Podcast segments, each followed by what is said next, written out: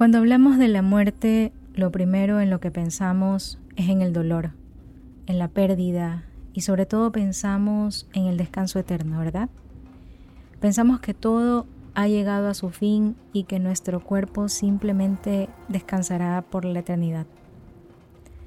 Pero, ¿qué pasaría si ese descanso se ve interrumpido y no porque no nos dejen entrar al cielo, porque no nos portamos bien, sino más bien porque aquí en la tierra, específicamente en la morgue donde reposa tu cuerpo, existe una persona que cometerá con tu cadáver las peores atrocidades y perversiones, no solamente contigo, sino con más de 100 cadáveres.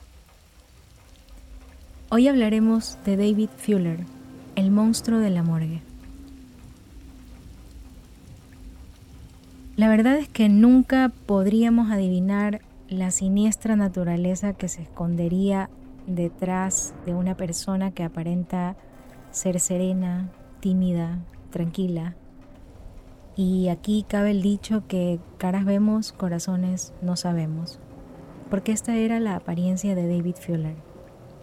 Un hombre de 68 años que fue apodado como el monstruo de la morgue, porque fue el protagonista de una historia realmente impactante que, que lo envolvió y que se llevó a cabo en Gran Bretaña. David trabajaba como electricista en dos hospitales al sur de Londres, donde laboró por más de 20 años. Aquí él se aprovechó de su cargo para poder acceder a las morgues de los hospitales, para abusar de muchos cadáveres. En las noches se filmaba y se tomaba fotos profanando los cuerpos de muchos cadáveres, pero específicamente de mujeres. Entre sus víctimas hay una pequeña de 9 años, dos adolescentes de 16 años e incluso una anciana de 100 años. Inicialmente David fue juzgado por asesinar a dos chicas, Wendy Nell de 25 años y Carolyn Pierce de 20 años. Primero las asesinó y posteriormente las agredió sexualmente post-mortem en el año de 1987.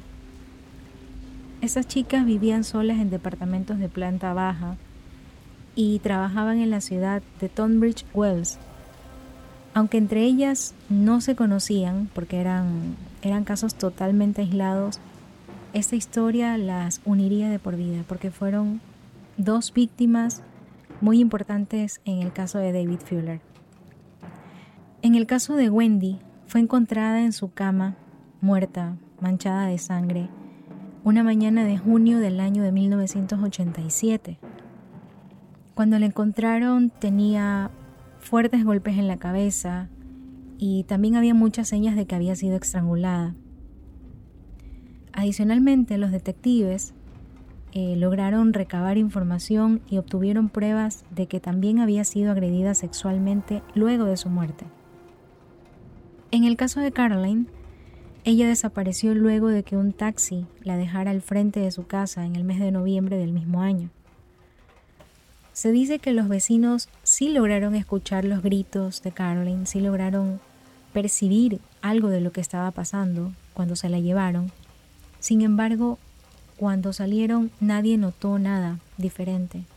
Nadie notó que alguien se había llevado a Caroline. Se dice que previamente David actuó como merodeador con estas chicas, es decir, que las estuvo vigilando por algunos días antes de llevar a cabo el macabro plan de matarlas. David pensó que podía salirse con la suya que nadie lo iba a atrapar porque a simple vista él era una persona común y corriente. Era un simple electricista que estaba trabajando para lograr su jubilación y que nadie se iba a dar cuenta de todo lo que él había cometido.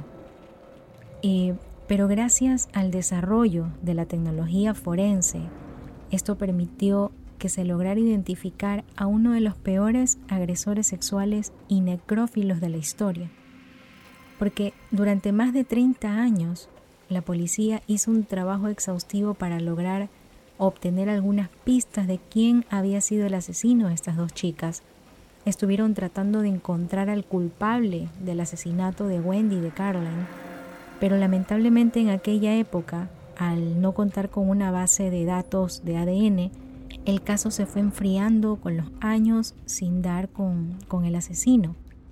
Y sobre todo porque era muy difícil identificar eh, huellas de ADN en la escena del crimen que pudieran incriminar a una persona, en este caso a David. Lo bueno es que años más tarde, eh, los científicos forenses lograron amplificar una muestra de ADN encontrada en el cuerpo de Wendy en el momento del asesinato. Esto les ayudaría no de manera inmediata, sino muchos años después. Lo que la policía no se imaginaba, o sea, lo que nunca se imaginaron, fue que estos dos casos serían el inicio de toda una fila de crímenes macabros a manos de, de este depredador necrófilo, el depredador necrófilo de Gran Bretaña. Veinte años más tarde, la investigación volvió a resurgir gracias a nuevas tecnologías de reconstrucción de ADN, donde gracias a estas herramientas que la policía tenía en ese momento, se realizaron comparaciones con la base nacional de datos en la que se encontró similitud de 90 personas y donde al hacer un detalle un poco más minucioso entró David, David y un familiar suyo. Eso permitió identificar a David como un potencial eh, sospechoso, por lo que la policía inmediatamente corrió a capturarlo. El arresto se realizó realmente fue por la similitud de la huella dactilar que tenía su ADN en la escena del crimen del asesinato de Wendy.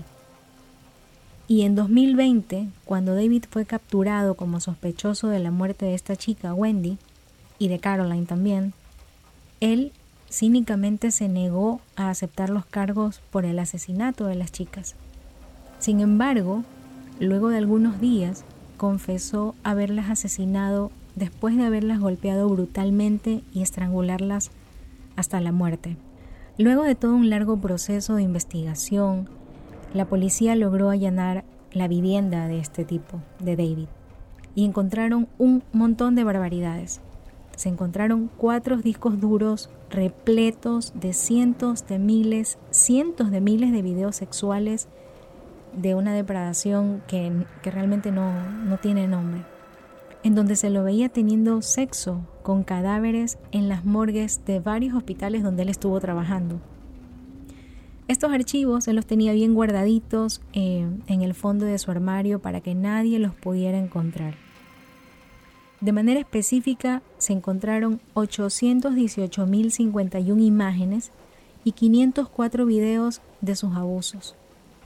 Adicionalmente, encontraron muchísimas pruebas donde se daba fe de su interés en la violación, en el abuso, en el maltrato, la tortura y asesinato hacia las mujeres.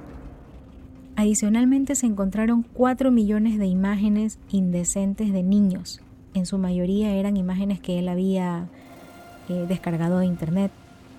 Este tipo estaba realmente loco y no solamente violaba a las mujeres, sino que se tomaba el tiempo de investigarlas en redes sociales, estudiaba sus vidas, la vida de sus familiares, su vida privada, qué hacían, a qué se dedicaban, y de hecho usó sus registros mortuorios para registrar los detalles de todo esto en unos cuadernos que él tenía. Incluso las buscó en Facebook. En una de sus declaraciones, este tipo David dijo lo siguiente, no estoy loco, puedo tener algún tipo de problema de personalidad residual que sabes que he llevado una vida completamente casi cristiana y una vida mortal al mismo tiempo, sin cruces. Son solo dos personalidades diferentes. Al momento de la sentencia, 82 de sus víctimas habían logrado ser identificadas, sin embargo, como existieron muchísimas dificultades para poder identificar a los otros cadáveres, la policía tenía mucho miedo de que pudieran existir más cadáveres, que era lo más lógico. Por ello, eh, abrieron un centro de llamadas telefónicas cuando finalizó el juicio con el fin de que las familias pudieran contactarse con la policía y pudieran eh, abordar cualquier inquietud que tuvieran acerca de, del caso, porque la policía tenía muchas dudas de cuántas personas más hubiesen sido afectadas, cuántos cadáveres más hubiesen sido eh, ultrajados por David. Y se dice que fueron muchísimos más, pero lamentablemente no hay un no hay algo que pruebe una cifra exacta. En 2022, David reconoció que había abusado sexualmente de otras 23 mujeres muertas. 2022, o sea, eso quiere decir hace un año. En diciembre de 2021, David ya había sido condenado a cadena perpetua por la violación post-mortem de decenas de víctimas y también por el asesinato de Wendy y de Caroline. Con su confesión, la que hizo después en el año 2022, fue nuevamente condenado. En esta ocasión fue condenado a 12 años por el abuso de todos los cadáveres. David Fuller cometió sus crímenes por más de 10 años sin que nadie se diera cuenta. Y al momento, a la fecha de hoy, todavía se desconoce la identidad de 20 víctimas y es posible que nunca las conozcamos. Este ha sido un caso bastante cortito, pero muy interesante que quise traer al podcast, sobre todo porque es un caso reciente, es un caso que me dejó impactada como muchos otros de los que he estado leyendo e investigando. Es un caso realmente nuevo, no lo conocía, lo conocí em, hace un par de meses em, leyendo un poco y me pareció importante traerlo al podcast porque es un tema reciente. Los asesinatos, las aberraciones, este tipo de cosas eh, son situaciones que se dan en la actualidad, que no son aisladas a nuestro tiempo. Eh, me sorprende muchísimo porque al ver las fotos de este señor parece una persona bastante tranquila y me llama mucho la atención porque nunca me hubiese imaginado que detrás de esa cara existiría una perversión tan grande, tan grande, eh, porque como lo mencioné en un podcast anterior hablando de Carbon Cosell y el caso de, Elena Hoyos, que él saca el cadáver de, de Elena y se lo lleva a su casa, que es más espeluznante aún.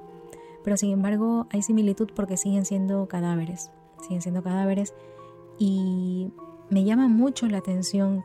Quisiera que en algún momento algún psicólogo o alguna persona que, que tenga conocimiento de estos temas me pueda explicar y, y decirme por qué existirían este tipo de, situaciones, por qué, es lo que lleva a una persona a cometer este tipo de actos.